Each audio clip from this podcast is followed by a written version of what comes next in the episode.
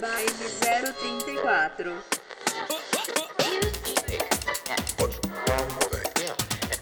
Baile. Baile.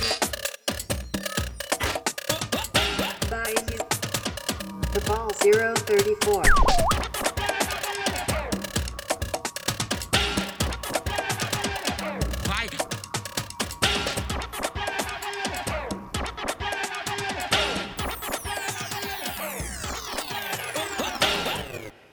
Episódio, contamos com a presença de uma Femme Queen da capital do Espírito Santo, Vitória, a Matixa, pioneira e mother da Casa de Bonequetes, e a Lírio e Úrsula, nossas residentes, num papo sobre os desafios de fomentar a cultura ballroom em cidades fora do eixo São Paulo, Rio de Janeiro, Distrito Federal e Belo Horizonte. A Lírio conta também um pouco da história do coletivo Baile 034. Seguindo as normas de saúde e segurança atuais, cada pessoa participante desta conversa estava em suas respectivas casas e com as ferramentas de áudio disponíveis. Por conta disso, é comum que haja sons da cidade, barulhos corriqueiros e erros de conexão. Oi, gente. Meu nome é Alírio. Estou aqui mais uma vez com vocês no podcast A Categoria É, onde sou uma das produtoras e estou aqui nas entrevistas. Eu sou idealizadora e DJ do coletivo Baile 034. Olá, gente. Olá, todo mundo. Eu sou Ursula Zion, sou DJ, universitária, produtora cultural. E aqui no podcast estou cuidando da área de networking. Também estou participando de alguns episódios aqui com vocês. Hoje a gente está aqui para mais um episódio desse podcast. A nossa convidada é super especial, é a Matisha, né? Eu acho que uma maneira boa da gente começar é com a Matisha se apresentando. A gente contando um pouquinho sobre quem ela é no Ballroom. E eu sou a Matisha Bonequete, eu tenho 20 anos, sou modelo da Casa das Bonequetes, aqui do Espírito Santo, da Grande Vitória, né? E aí eu tô começando aqui a movimentar a cena ballroom, né? Que a gente nunca teve contato aqui, eu nunca vi aqui no estado, não conheço quem já teve contato com a cena. Tentou subir esse movimento, né? Tentou colocar essa cultura aqui dentro do estado. E que com isso, né, fazer salvar mais vidas, mais e mais e mais. E eu acho que tá fazendo isso, tá sendo muito importante para mim porque é muito gostoso, mesmo que doloroso. Porque também a gente passa por umas situações muito chatas. Mas eu tô curtindo, tipo, eu e as meninas, a gente se apoia muito. E a gente se ergue muito. E é por isso, né, no final dos contos, né? Isso, acho que seria legal também você contar um pouquinho sobre sobre a sua house, quem são suas filhas, né? Assim, como que surgiu essa irmandade aí no Espírito Santo, né, em Vitória. De onde veio esse nome maravilhoso, Casa de Bonequetes? Então, a gente se conheceu assim, aleatoriamente, né? Eu já conheci alguma das meninas e a gente já rolezava, essas paradas assim. E aí a gente foi percebendo esses, esses, esses gostos em comum, né? A gente gostava muito de Vogue, a gente gostava muito de Galvão, a gente estudava muito isso, tipo. Era babado e a gente falou, véi, não rola isso aqui, né? Então vamos fomentar. E aí a gente foi conhecendo as gatas, eu conheci a Genevieve, conheci a Shanti, porque inicialmente era eu, Ronaldo, Miss Kinkon, a Bad e a Pussy. Agora a gente é três pessoas. Essa conexão, ela veio rolando assim muito muito orgânica, assim, a gente não forçou nada, a gente foi se conhecendo através de meios assim, Instagram e tal, foi se encontrando para outros fins até algumas pessoas. E aí a gente foi chegando nessa, nessa ideia coletiva, tipo, caralho, a gente fecha muito nessas ideias, vamos começar a fomentar esse babado, vamos começar a crescer isso aqui. E aí a gente também é, começamos né, uns treinos, a estudar, assim, a fazer rodas de conversa, essas coisas. Tanto que um dia a gente pensou, virou e falou, véi, eu acho que a gente é uma house. Falei, véi, eu também acho, tipo assim, o sentimento que eu tenho com vocês é muito forte. E aí elas falaram a mesma coisa e a gente tava numa conexão muito babada. Sim, uma conexão muito forte. A gente falou, ok, agora a gente precisa de um nome. Aí a gente pensou em várias coisas, várias coisas, vários nomes, nomes de sobrenomes famosos. Aí eu falei, velho, eu não acho que tem uma coisa que representa a gente, assim, né? De tudo que a gente tinha falado. Alguém falou assim, ah, eu acho legal a gente colocar a Casa das Bonecas. Aí eu falei, não, acho Casa das Bonecas muito básico. Eu falei, ah, sei lá, eu gosto de bonequete. E aí elas, de começo, não não gostaram muito da ideia, velho. A gente teve uma discussão muito grande sobre isso não parecer profissional e tal. E aí a gente é, teve que chegar no consenso de que não era um rolê profissional. Tipo assim, que sim, ia trazer, né, com certeza, ia abrir muitas portas. Só que de início era para falar mais sobre como a gente se sentia, sobre a nossa vivência, da forma que a gente se conectava, como que a gente queria ser vistas e esse rolê todo. Depois, assim, passou uma semana, a gente já tava se tratando como bonequete e era isso. Foi muito. Foi muito gostoso. Todos, todos os processos foram gostosos, porque a gente tentou entender o máximo e conseguimos entender muito fácil. E eu acho legal que isso foi uma coisa coletiva, tipo assim, ah, eu não tava sozinha, sabe? Eu não pensei tudo sozinha, eu não fiz nada sozinha. E eu nem, nem pra ser moda eu fui sozinha, tipo, eu falei, tá, a gente vai ser uma house, então a gente precisa de uma moda. Aí eles falaram, sim, eu acho que você é a mãe da casa, porque você juntou a gente, você se dedica a gente. Aí eu falei, nossa, realmente, eu adoraria ser a mãe de vocês. e foi isso, tipo, a gente foi fazendo isso tudo muito conversado, e aí foi fluindo, foi fluindo, foi fluindo, e agora a gente tá aí. E tudo. Eu lembro até hoje quando recebi a notificação de que tinha surgido uma casa no Espírito Santo com o nome de Vanna Cats e eu tinha amado. E aí já virou um assunto aqui em Brasília. E Então. todo mundo ficou apaixonado nesse nome. É, mas assim, como que. Assim, como que foi que você conheceu a Ballroom, assim, tipo. Como que rolou essa conexão, né? De, tipo, conhecer o restante da cena, se apresentar, tipo, tem alguém aí no Espírito Santo que você já tinha um contato, e aí foi te apresentando o resto do pessoal, ou vocês foram conhecendo pela internet? Como que foi isso? Então, é, o primeiro contato com a Ballroom foi com Paris is Burning, né? Sempre é. E aí eu falei, caralho, que babado é esse? E aí a gente foi pesquisando, né? Até construir a casa das bonequetes. Assim. Aí, depois que a gente viu esse rolê, tipo, a gente conheceu a Casa Marvix. Que é uma casa aqui do Espírito Santo e tal. E aí a gente começou um contato, tinha um grupo. Mas o grupo era de Vogue ainda, tipo, era uma coisa muito, muito básica. E aí a gente veio como house, assim, a gente não tinha nenhum contato com eles, a gente não sabia que eles faziam treinos. A gente não sabia de nada, realmente, tipo, não tinha chegado até a gente. E isso foi uma problemática que a gente colocou é, de início na nossa house. Tipo assim, a gente vai tentar atingir as pessoas que a gente quer atingir o máximo possível. E não fazer com que isso seja assim muito distante do nosso tempo, porque a gente quer um resultado agora, a gente quer construir agora. E aí a gente foi hackeando mesmo pela internet. A gente foi entrando, conhecendo perfis, conhecemos a Gabi. Tipo assim, depois que a gente começou o perfil da Casa das Maquetes, abril já tinha, a gente já tinha seis meses de house, assim, de fomento aqui entre nós, entre nós maquetes. E aí a gente decidiu abrir perfil, né? Pra gente conseguir ter esse, ter esse contato com pessoas da cena, que já eram da cena, né? De São Paulo, Rio de Janeiro, Ceará, BH, é, Brasília. E a gente foi muito bem recebido, real. Tipo assim, quando eu via o pessoal seguindo de volta, eu falava, velho, meu Deus, não tem síndrome de famoso e essas coisas. E a gente sempre acha que vai ser maltratada, né? Porque a gente não tá acostumado a chegar em espaços e ser bem recebidas, né? Foi muito gostoso também. Foi isso, tipo, a gente foi conhecendo as coisas através da internet mesmo. Realmente através da internet. Foi quando a gente começou a assistir é, do Brasil, conhecer as, as casas do Brasil, é, conhecer as mães, os fathers, assim, fazer essa conexão mesmo. Aí a gente conheceu a Gabi, ela se interessou muito pela gente, falou que queria madrear a gente, a gente achou uma ideia bafo. E aí agora ela é a nossa madrinha, né? Tipo, muito maneiro isso também. pra caralho. Ela tá no nosso grupo do Zap, então sempre que a gente precisa de falar alguma coisa, que a gente tem alguma dúvida, a gente joga nela. Ou joga em outras pessoas também, no Instagram. Tipo, é uma onda muito boa, a gente não, não se sente sozinho, mesmo que estamos longe, né? De uma certa forma. Nossa, a Gabi é tudo mesmo.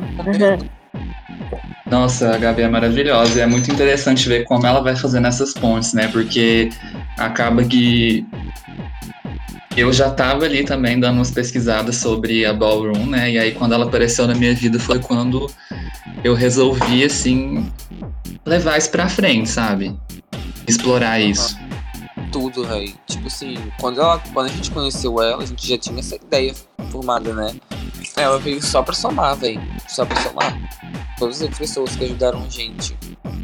Nossa, muita gente, velho. Tipo, quando a gente participou de umas balls online e tal. A gente era bem leiga, real.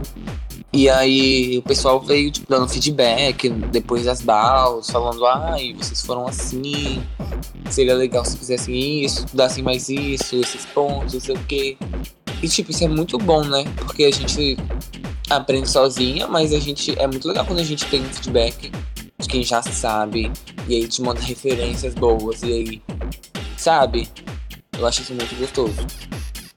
Sim, e você falou uma coisa muito legal, que é sobre, tipo, não estar acostumada a ser recebida bem. Por mais que seja pela internet, né? Você, fala, você Uhum. mostrar pra gente como, sei lá, o Ballroom no Brasil te recebeu bem, recebeu bem a house de vocês aí no Espírito Santo. Inclusive, eu também, quando eu vi, né, a notificação, vocês me seguindo assim, foi a mesma reação da Úrsula, sabe? Tipo, achei muito chique tudo, todo o conceito, toda a identidade visual de vocês. E a gente já começou a conversar sobre. Na época eu também já estava bem próxima da Gabi, aí ela já veio me falar que ia mandrear vocês, eu achei muito bafo. Muito bafo mesmo. E Matisha, como que acontece essa interação de vocês com o restante da cena do estado? Tipo, rola esse entrosamento com o pessoal que tá mais ali ao centro também. Então, quando a gente começou esse rolê, veio a pandemia, né? E aí, assim, quebrou tudo. E aí a gente teve que se readaptar, né, online, várias coisas. Então, eu acho que isso foi muito legal, porque a gente conseguiu ter um contato muito forte, que talvez não, a gente não teria assim presencialmente. Foram surgindo outras houses agora. É, são um total de quatro houses aqui no Espírito Santo. O nosso contato, tipo assim, é muito saudável. Agora a gente, tipo, agora a gente fez um encontro no mês passado, um encontro assim pra dar umas oficinas, pra falar sobre o balcão. E foi muito legal, foi umas 30 pessoas, tipo assim, eu não esperava nem 15. Normalmente, quando a gente faz as coisas, vai só né, Cats, que já são 15 pessoas. E aí a gente acha que encheu, né? Na verdade, não. E aí o pessoal tá se interessando agora. E esse contato tá sendo bom. Tipo, a gente tá conseguindo passar uma coisa muito boa. Tanto com as pessoas que estão conhecendo a cena, quanto com as pessoas que são as que, que estão com a gente na cena, né? Que é o Tyson, Onzas, a Estela Onzas, né? O pessoal da Casa de Onzas, da House of Onzas. O pessoal da House of Cisfobia também, que a Ariel, ela era até de BH e agora ela mora aqui, Ariel Cisfóbica. Agora o Instagram dela é Cisfóbica, se não me engano. E aí tá sendo uma troca muito gostosa, tipo assim. Agora eu tô na casa da Ariel Botafé pra fazer esse para fazer esse rolê, porque lá em casa não rola, tipo, é muito pesado lá em casa. E aí tive que me deslocar. Mas é isso, tipo, eu acho que o nosso contato tá sendo, tá sendo legal, a gente tá conseguindo ter uma conexão muito boa ao ponto de várias ideias formarem, se encontrarem, né? E assim, são pessoas de várias idades, tipo, eu e as meninas, a gente é bem novinhas. A mais velha da House tem 24 anos. E a mais nova tem 18. Então, assim, a gente tá. A maioria tem 18 e até 20. Aí tem uma, uma pessoa que tem 24, outra que tem 22. Mas a gente tá. A gente é bem novas e a gente tá tendo esse contato, tipo, com o pessoal de 30, com o pessoal de 25. E aí a gente acha um pouco diferente, mas ainda assim é bem legal, porque a gente aprende muita coisa, também ensina muita coisa. Deu pra ter uma ideia, assim, um panorama, né, de como que funciona. Porque, querendo ou não, a gente se conhece mais pela internet, a gente não sabe É. muito bem como que rola a cena nos outros lugares, né? E aí, aproveitando, eu queria fazer um paralelo aqui. Ia pedir pra Lírio falar um pouquinho sobre a Baile 34, que é um projeto que ela desenvolve em Uberlândia. Também falar um pouquinho sobre como que ela conheceu a Balrum, como foi esse entrosamento. Também é uma cidade do interior. Sim, eu acho que é, vai ser bem legal essa troca, né? Falar, a gente fazer um paralelo aqui mesmo. Então, a Base 034 é um coletivo, né? Foi assim, através desse coletivo que eu acabei conhecendo a cultura ballroom porque inicialmente não era, não foi criado, o coletivo não foi criado já com essa ideia de, de fomentar a cultura ballroom, de desenvolvê-la aqui na nossa cidade, né, aqui em Uberlândia. É, a gente tinha vontade de fazer um projeto de meio que uma festa mesmo, assim, no início a ideia era uma festa, trazer alguma coisa nova para a cena, né, de musical aqui de Uberlândia, para entretenimento mesmo. Porque assim, cidade que não é tão pequena, mas a gente não tem muitas opções aqui, né? É uma cidade que a gente não pode reclamar também que é uma cidade que não tem rolê para a comunidade LGBT, porque até tinha, mas assim, era muito, tudo muito limitado. Daí foi um projeto que surgiu inicialmente comigo e com a Flávia, né, que tá aqui também, né, no, no coletivo até hoje, tá aqui no podcast, ela é a editora de áudio editor de áudio, né? E também na, na, toda, toda a ideia, né? Toda a concepção do, do podcast. Então, a gente pensou em ter essa festa e sempre ter, assim, uma contrapartida, sabe? Devolver alguma coisa para a comunidade, né? Assim, fazer entretenimento, mas também poder ajudar, né? Eu acho que, como foi ali no final de 2019, quando a cena também tava, do ballroom tava, tava ficando cada vez mais evidente no Brasil, né? A gente já via várias movimentações na internet, né? Então as ideias elas foram se juntando. Aqui em Uberlândia tinha já algumas pessoas que estudavam o Vogue, né, a dança, o Vogue. E a gente via assim que algumas festas surgia espontaneamente performance, né, aquelas rodas de Vogue. A gente falou assim: "Ah, vamos fazer um rolê que sempre tenha isso". Porque é muito bom, né? Tipo, é maravilhoso. E aconteceu, na primeira edição que a gente fez da festa, teve algumas pessoas que a gente convidou para performar Aí numa segunda edição, a gente já fez uma coisa mais elaborada. A gente criou uma competição de performances, assim, só que, tipo, várias modalidades, sabe? A pessoa podia competir com a arte que ela quisesse levar, sabe? É, então teve gente que cantou, teve gente que dançou, teve lip sync, porque aqui em Uberlândia tem muita drag, né? Tem muita drag aqui. Terra de Pablo Vittar, né? Foi nessa segunda edição que a gente viu que a coisa estava ficando grande, porque muitas pessoas é, participaram. Foi assim, a qualidade das performances foi incrível. Aí nessa época a gente falou assim, não, vamos fazer isso assim, se tornar cada vez maior. Aí eu e a Flávia a gente fez até uma viagem para São Paulo, né? A gente foi numa, numa festa que teve da Aline e tinha muita gente do Ballroom de São Paulo lá, sabe? Então, assim, foram acontecendo várias coisas sem a gente ter planejado que levaram a essa concepção final da BAI 034, que é um coletivo que tem como objetivo fortalecer essa cultura no Brasil, né? Aí a gente, na terceira edição, que foi pouco antes da pandemia, né, ano passado, a gente falou assim, não, vamos fazer uma ball. É, na época a gente ficava assim, cheia de dedos, né? Com muito medo de fazer alguma coisa e assim, porque a gente não tinha ainda participado de nenhuma ball, a gente estava a gente tava, tipo, acompanhando tudo pela internet, né? A gente seguiu várias pessoas, várias páginas. E a gente tinha muito medo de fazer alguma coisa que desrespeitasse a cultura, né? Porque a gente viu que a cultura já tinha uma certa estrutura no Brasil, né? Então, na época a gente, eu tive a ideia de sei lá, vamos convidar alguém do ballroom, né, pra, pra meio que ser tipo uma curadoria, sabe, para ajudar a gente na construção desse projeto. Foi onde eu me aproximei da Gabi. Eu tinha seguido ela no Instagram um tempo, assim, e já tinha visto ela como uma pessoa muito potente, assim, na cultura, sabe?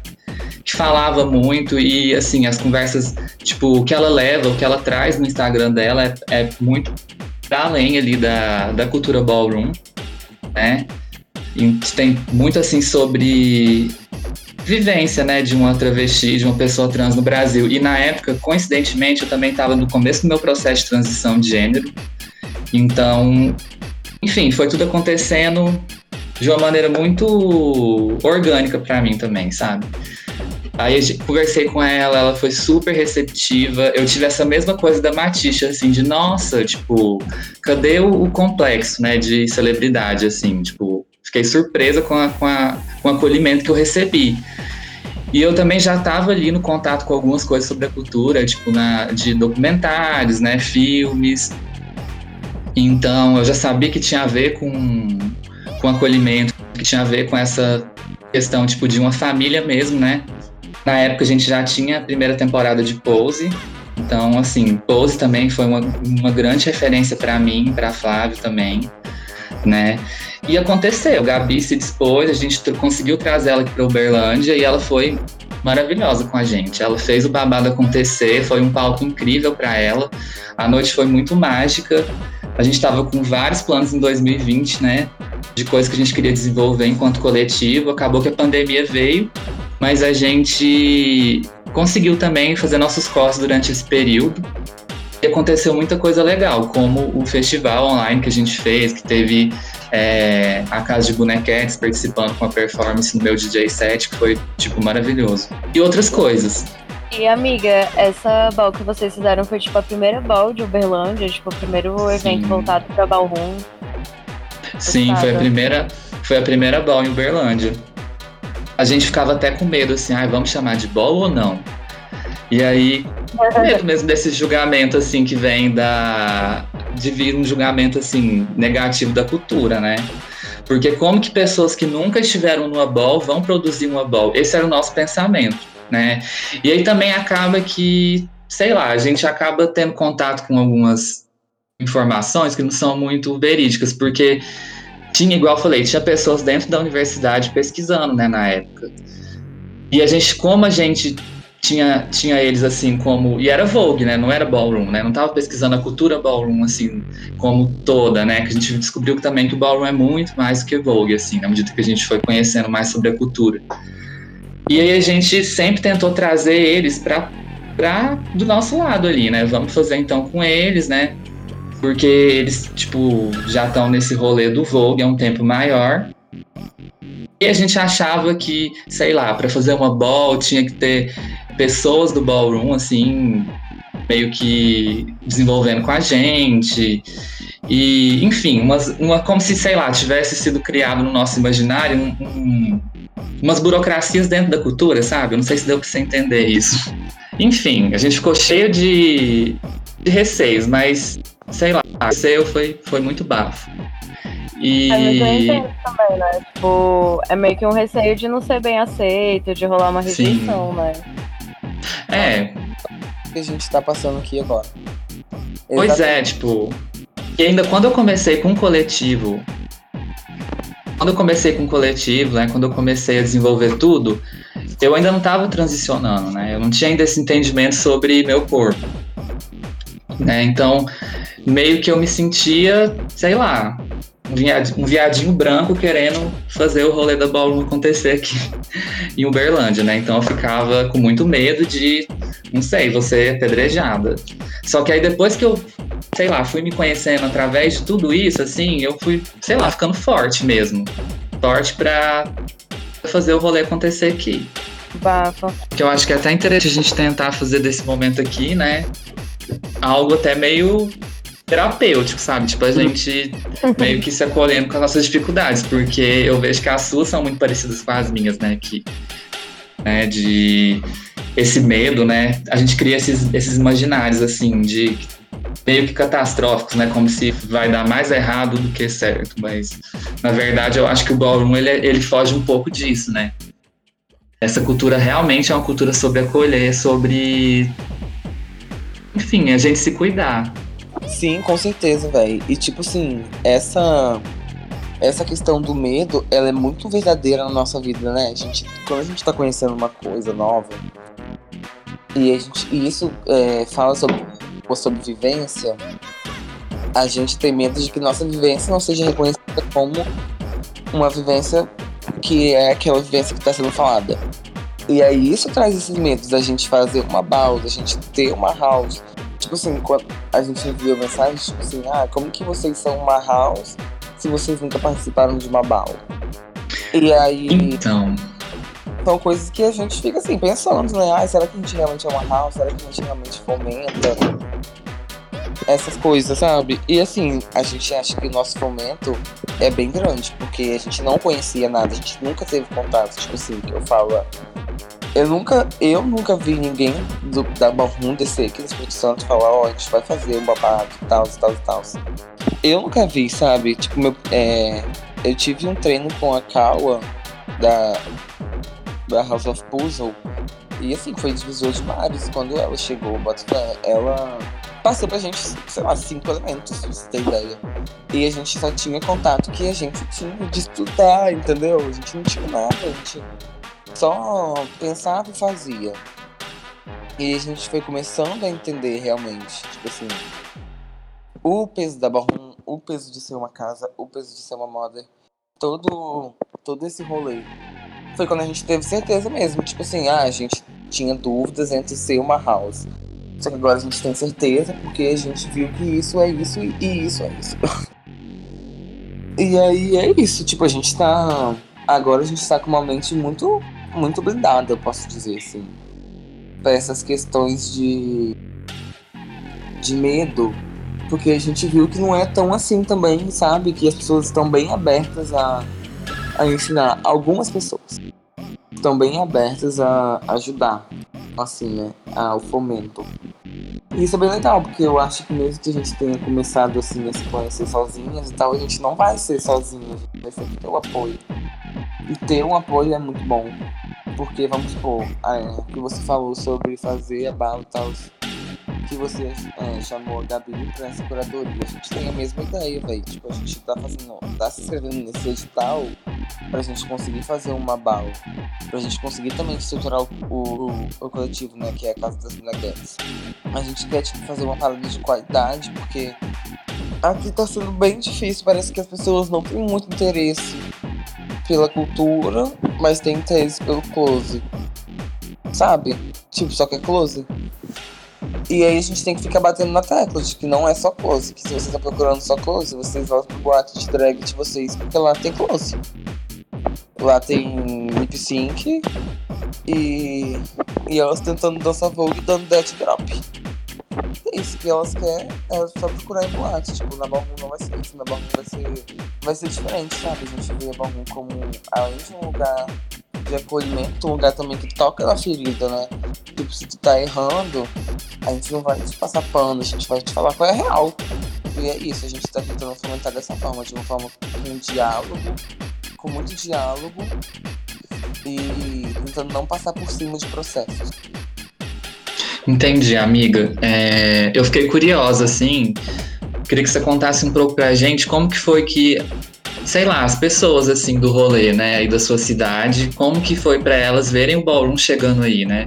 Porque tem vocês, a House, eu, eu sei que ano passado foi tipo um ano muito difícil, a gente ficou muito limitada, né, sem poder fazer fazer festas, né, sem poder tipo se encontrar.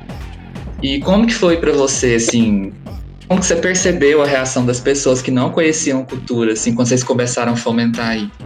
Então, foi é tipo assim, algumas pessoas realmente tiveram interesse pela cultura, sabe? Quando a gente conheceu, foi foi legal, tá sendo ainda. Quando a gente vê que as pessoas não conhecem, e aí a gente fala sobre, sabe? A gente manda referência. A gente tem esse, essa ideia de sempre mandar referência. Tipo assim, falar, ah, bom, aí isso, isso, isso, isso, tal forma, tal forma.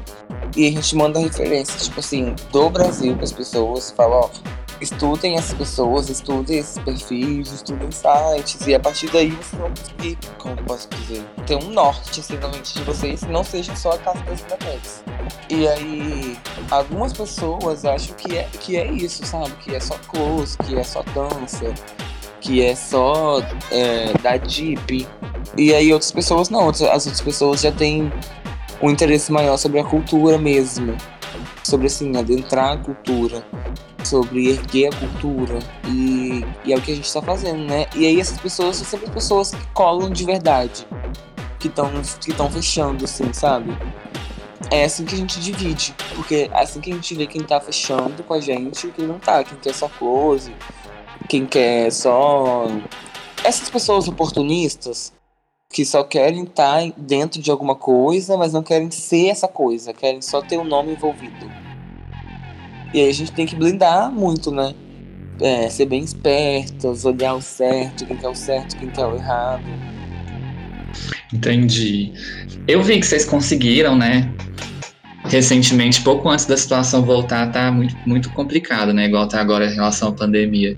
É fazer um evento aí, né? Vocês fizeram um evento no espaço aberto eu vi que vocês levaram, além dessa questão das performances também, tipo, contar um pouco sobre a cultura. Acho que foi você que que até é, tipo ficou ali nesse lugar, né, de explicar tudo, eu pude acompanhar pelo Instagram. Como que foi fazer esse momento? Quem que colou?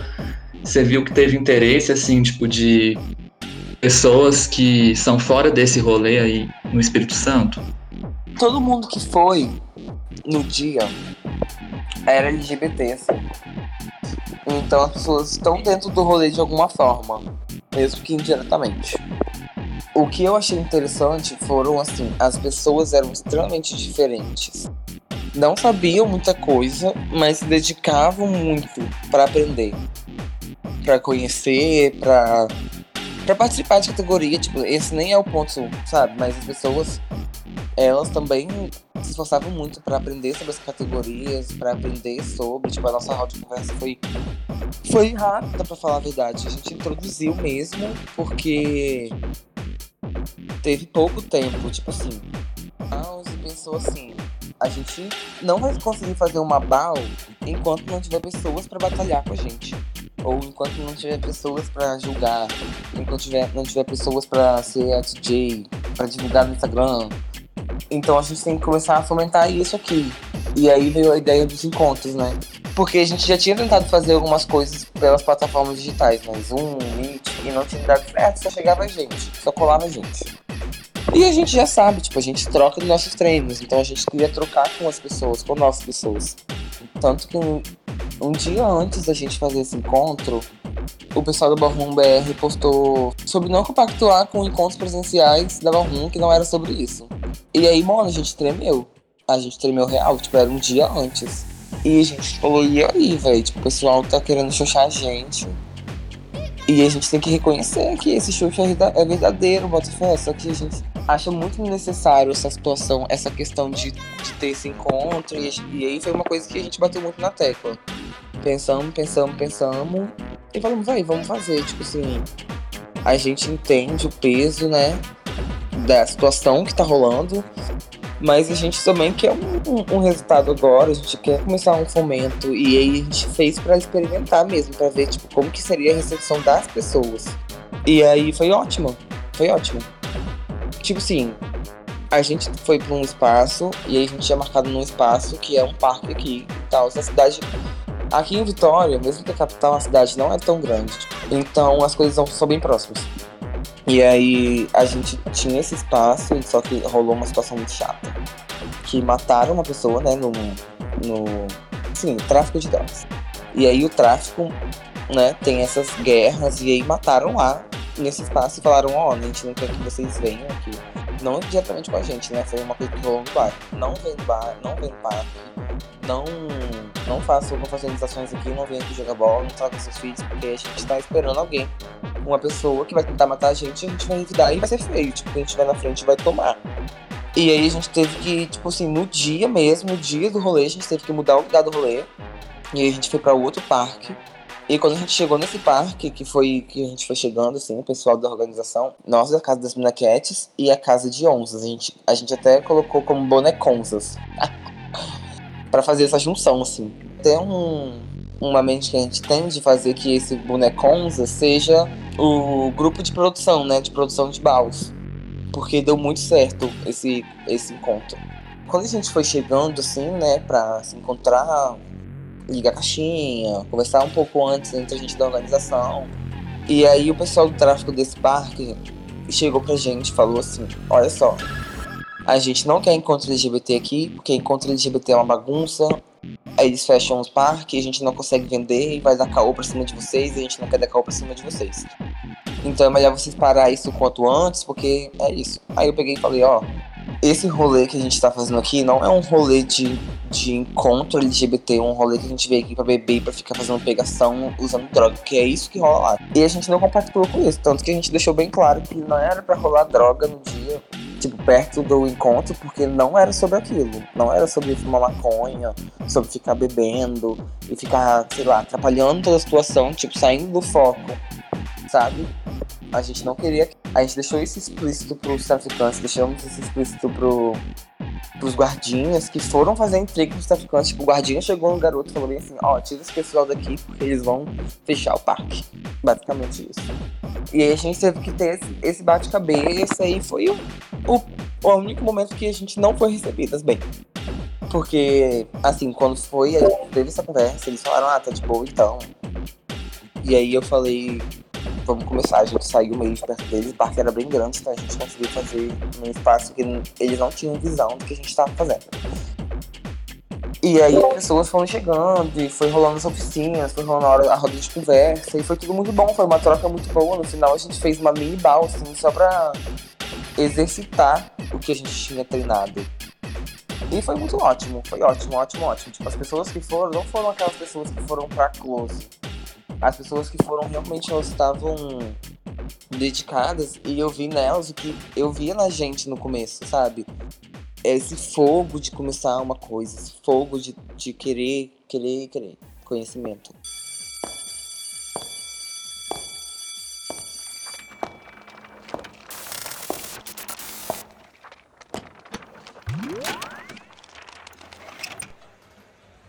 Chanter. C-H-A-N-T-E-R. Chanter é a pessoa que canta durante as categorias das BALs. O chanter é o responsável por musicalizar a performance de quem caminha, utilizando várias rimas e onomatopeias como as famosas prrr, miau, quirique miau, miau, quirique. E a ideia era mais ser uma, assim, pelo que eu entendi, era ser uma vivência, né? Ballroom, basicamente. A ball era mais pra dar ali, fechar e selar essa, essa troca. Exatamente. Também fazer um rolê com segurança pra todo mundo, né? De Uhum. todas as formas. Muito massa, me- E vocês têm registro de- desse evento, fotos, vídeos? Cara, a gente, a gente ficou tão assim, louca, sabe? A gente ficou tão extasiada que a gente não parou pra gravar. Tipo, a gente tem registro de que as pessoas que estavam lá fizeram. Tipo, tinha uma fotógrafa lá, tirou umas fotos básicas do rolê.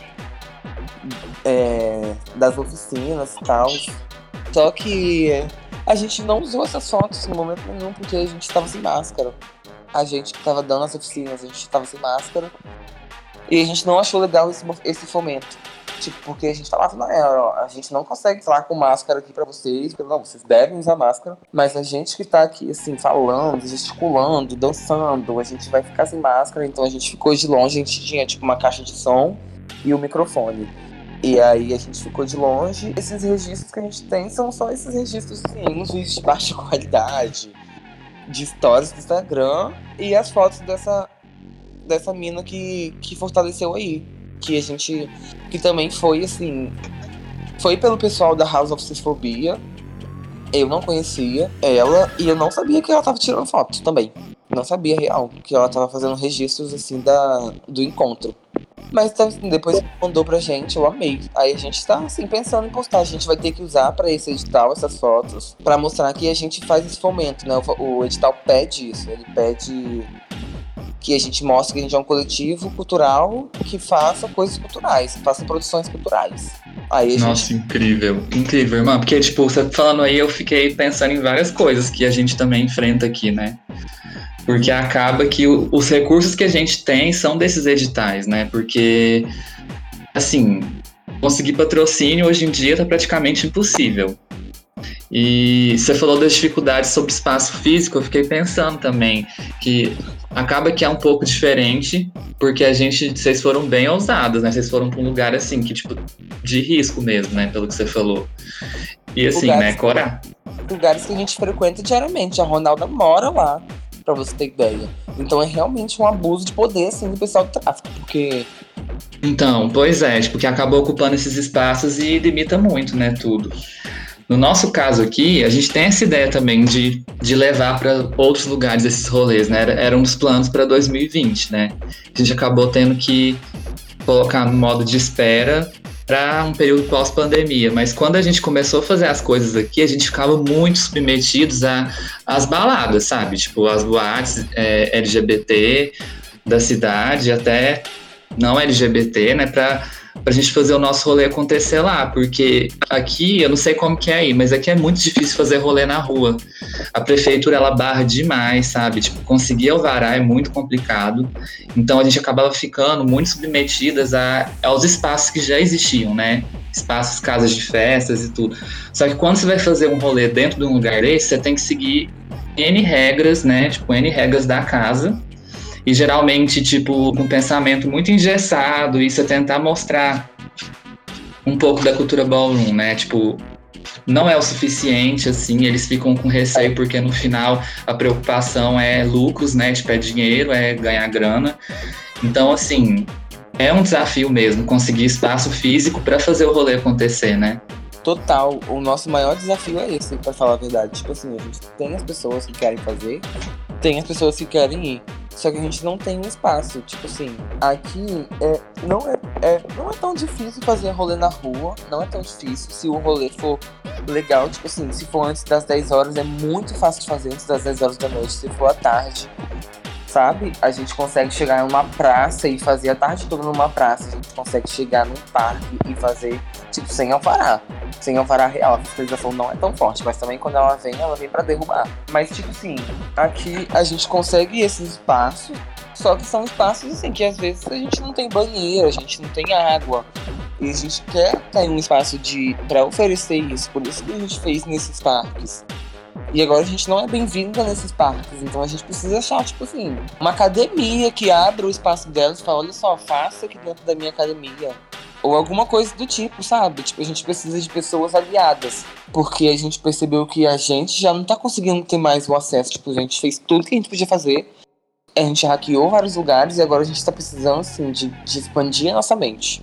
E como que a gente expande a nossa mente? A gente expande a nossa mente conhecendo pessoas né, fazendo novas conexões, fazendo novas pontes, fazendo novos contatos. E aqui no Espírito Santo é muito difícil, tipo assim, é, é, aqui no Espírito Santo as coisas funcionam assim. Se isso vai me beneficiar, eu tô dentro. Mas se isso não vai me beneficiar, eu não tô dentro. Tipo assim, eu não quero saber. Aqui no meu espaço vocês não entram. Sabe? Porque eu não sou uma pessoa na posição. De, eu não sou uma pessoa que tá numa posição de privilégio. Então, como eu não tô privilegiada aí, não é sobre mim que estão falando, eu não quero que seja falado aqui dentro. E isso é uma coisa que a gente vem batendo muito de frente. É muito comum aqui isso aqui no Espírito Santo. Pessoas que não abrem caminhos, não abrem portas, só, só para elas mesmas. E aí essa dificuldade é a nossa dificuldade do espaço. E a questão do espaço também é sobre tornar o, o rolê acessível para as pessoas, né? E oferecer mais segurança para todo mundo, conforto. Tudo isso é babado.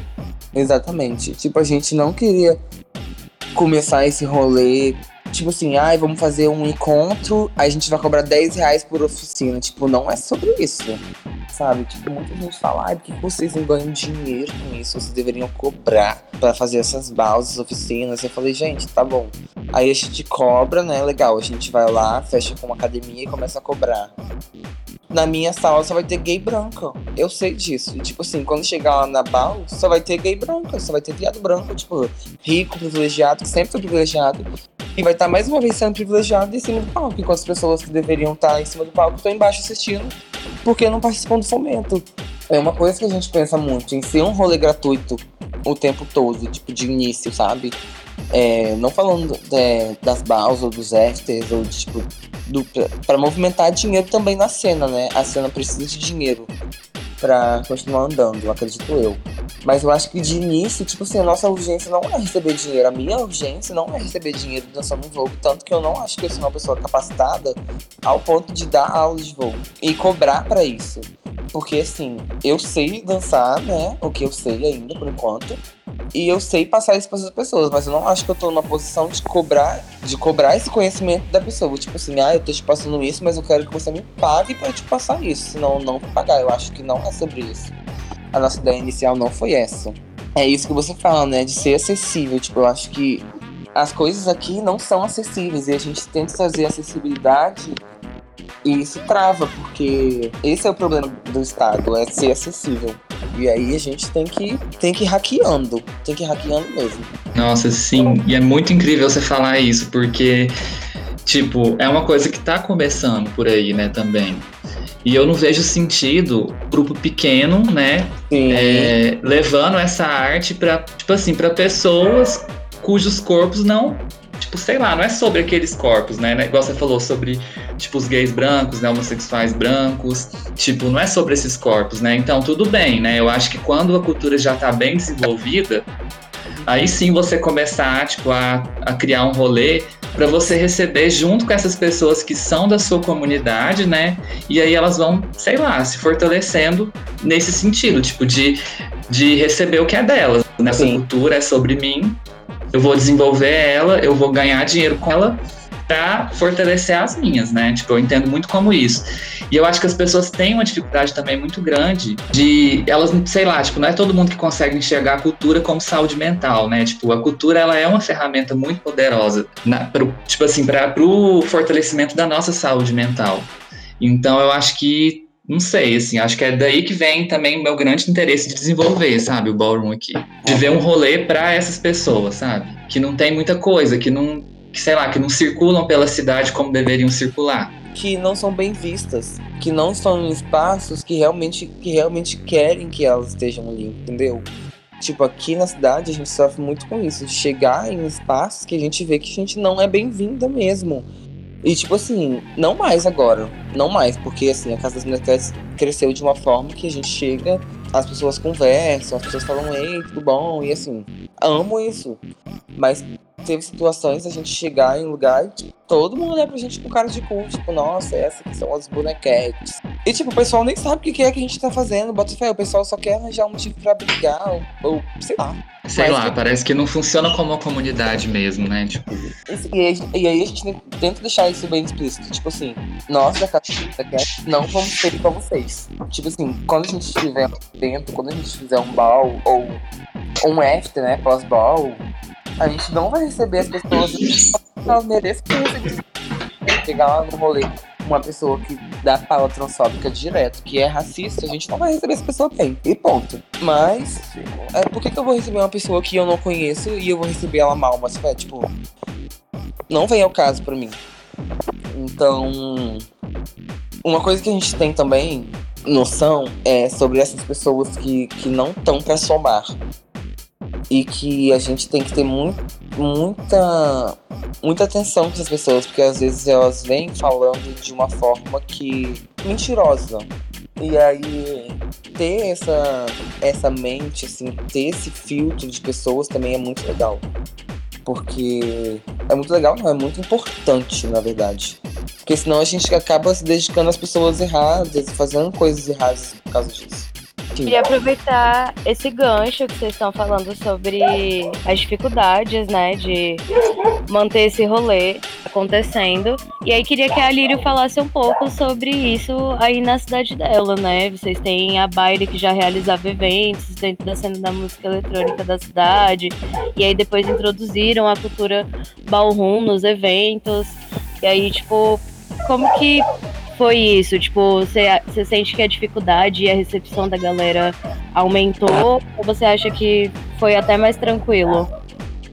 Então, eu confesso que foi mais tranquilo do que eu imaginei. Tipo, eu vejo que as pessoas elas ficam muito encantadas, encantadas, né, com tudo que a Ballroom tem para oferecer. Eu vejo, tipo, até pessoas assim que sei lá, nem são LGBT, assim, muito atentas, sabe? Prestando atenção e, e, tipo, dando uma, uma força. Lógico que tem todas as suas dificuldades, né? Tipo, igual eu falei, né? Das dificuldades com espaço físico, de às vezes você fazer toda uma. Um, sei lá, a gente tinha reuniões assim com pessoas das casas, né? Para poder apresentar a nossa ideia, os projetos, o que, que a gente, tipo, pensava em fazer.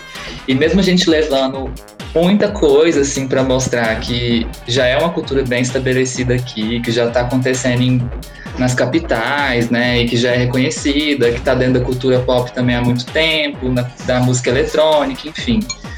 A gente vê que às vezes não é suficiente, sabe? Então tipo, coisas básicas, sabe? Como estrutura, né? Tipo, acaba que a gente tem que, sei lá, se virar para garantir isso para quem vai, vai ali performar e tudo.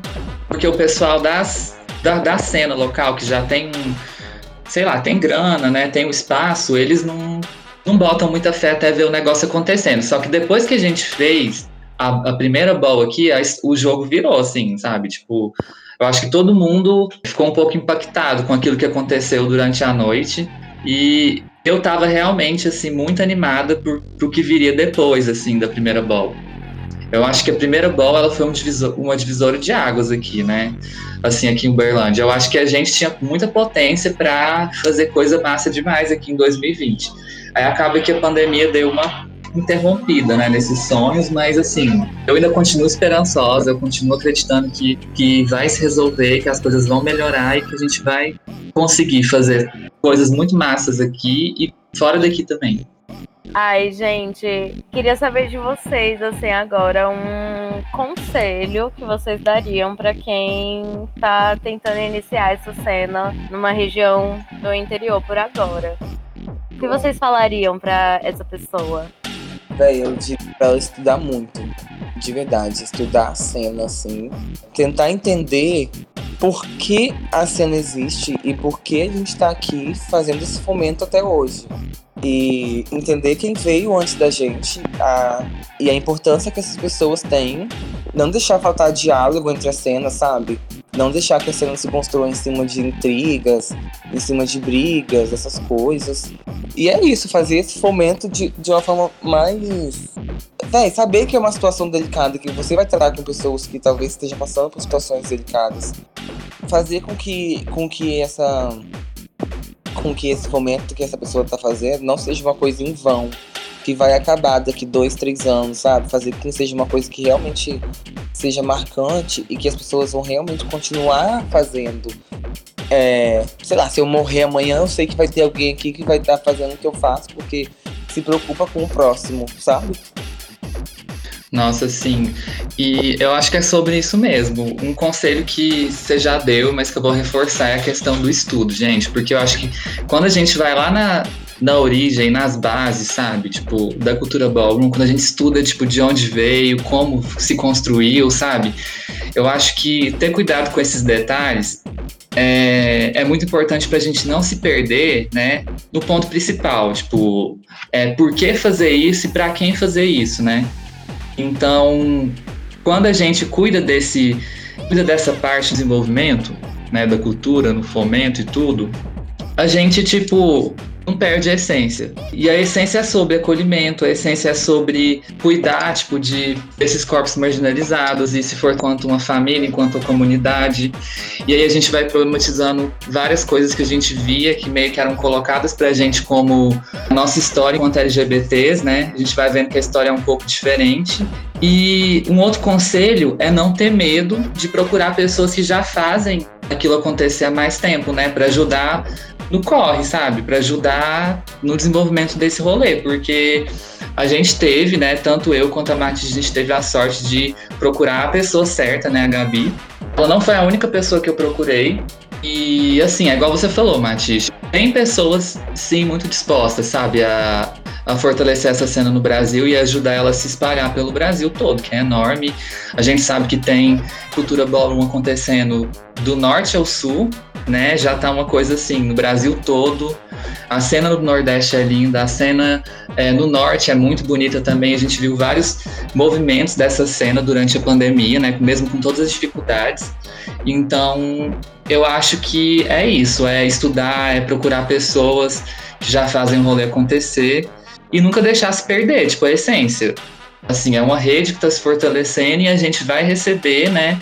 É, o que é nosso através, tipo, disso, assim. Eu tenho essa esperança. E eu acho que eu queria aproveitar também, né, para a, a perguntou pra gente, né, tipo, sobre essa questão das dificuldades, né, tipo, de fazer essa cena acontecer num lugar onde não existia, né, no interior, né, não, não, nem tanto no interior, porque, tipo, não é só no interior, mas saindo desse eixo, né, porque eu tô falando enquanto uma pessoa do interior, mas a, a Matija não tá, né, ela tá numa capital, na ilha, Vitória, maravilhosa, E a gente queria também saber um pouquinho, né? Queria que você contasse pra gente quais são os desafios aí em Brasília, né?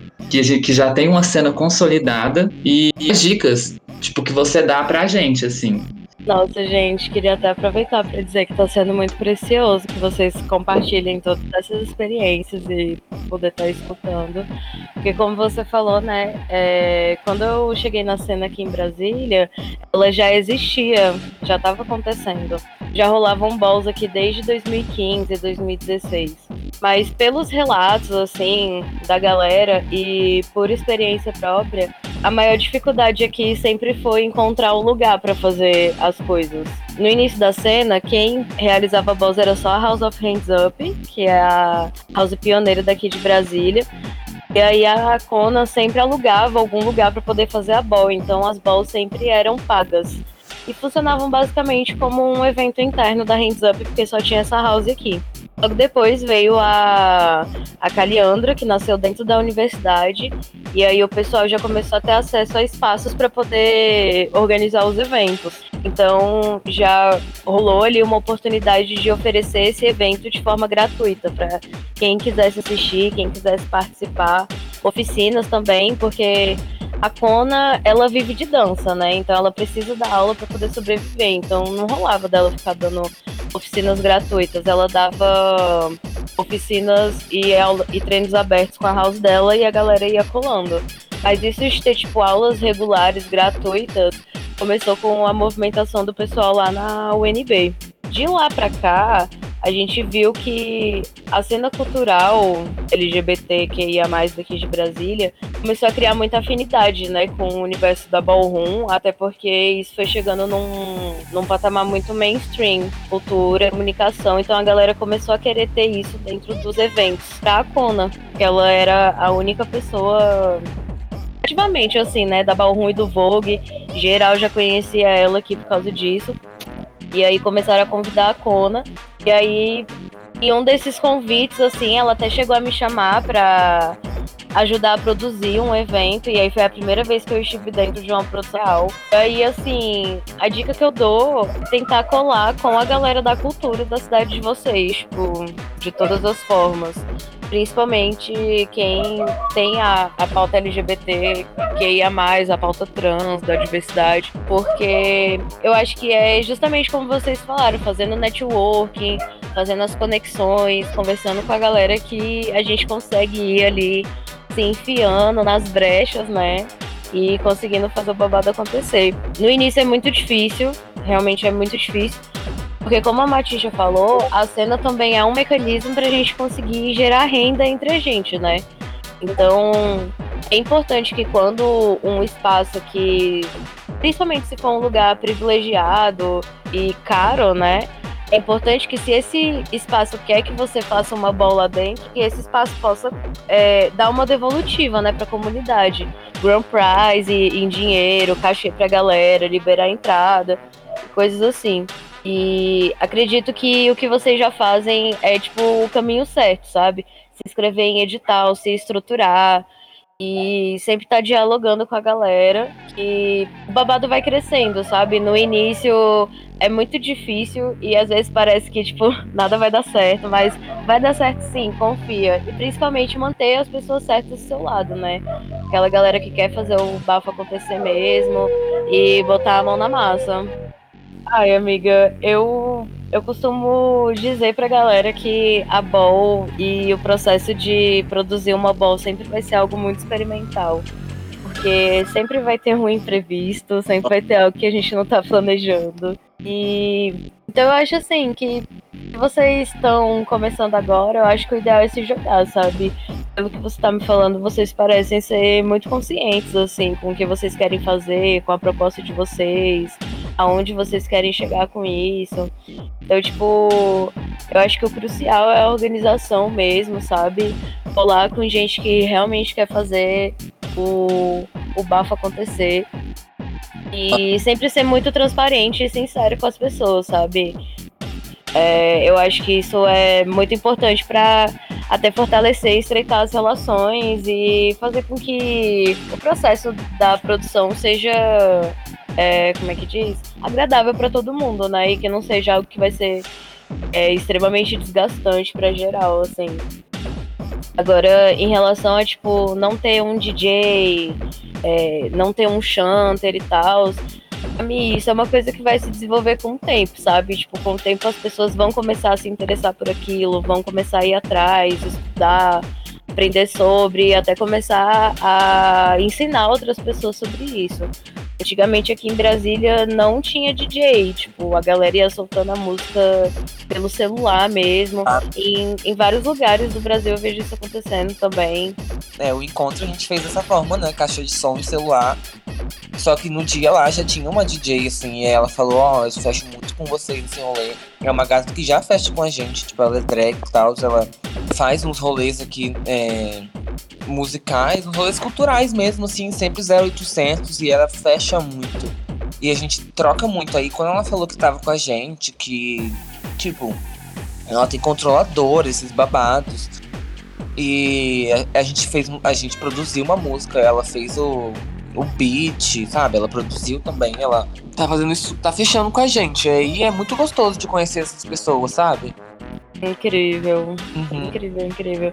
E se ela tá interessada, já vai botando a pilha pra ela ir procurando sobre, estudando. Eu Exatamente. sempre falo que geralmente quem é DJ, né, tipo, não tem tanta visibilidade quanto outras pessoas que constroem a cena ballroom. Mas eu sempre falo que, tipo, se a sua cena não tem DJ, alguém quer ser. Então, encontre essa pessoa e ajude-a. se você já tem a aí colando, já tá metade do caminho andado já.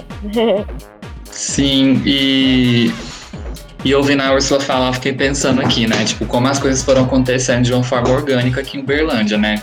Porque quando surgiu a ideia, assim, da festa, do coletivo, eu procurei Flávio, Flávio já era DJ há um tempo, daí ele foi e me ensinou a tocar, né? E aí a gente foi, sei lá, fazendo o rolê acontecer, né? E assim, é igual, tipo, a Mati já falou, a gente com o tempo também vai percebendo quem tá ali porque acredita mesmo nessa cultura e quem tá ali só porque quer dar um close, né? Então, assim, de 2019 pra cá, a Baile veio sofrendo, tipo, várias reestruturações em termos de equipe. E eu lembro que no começo, tipo, eu procurava pessoas para integrar a equipe pensando em todos esses elementos que uma ball tem que ter. Então eu pensava, tipo, no chanter, pensava na questão do DJ, é, pensava também, tipo, ah, a gente precisa fazer, porque a gente não tem grana para nada no começo, né? Muito saía do nosso bolso mesmo, assim, para fazer o rolê acontecer. E então a gente procurava parcerias, assim, pessoas para integrar, integrar o coletivo, tipo, e oferecer ali o seu trabalho, sabe? Então, só que com o tempo a gente viu que não funciona muito bem assim, que a gente tipo tem que esperar as pessoas procurarem a gente também, sabe? E é muito massa ver que já tem umas pessoas aí em Vitória interessadas, tipo igual você falou do DJ, você falou é, da fotógrafa que tava lá, né, fazendo as fotos, registros, e tudo isso é muito importante. Tipo, registrar é muito importante, né? Então, assim, você pode ter certeza que vai acontecer muito bafo por aí também.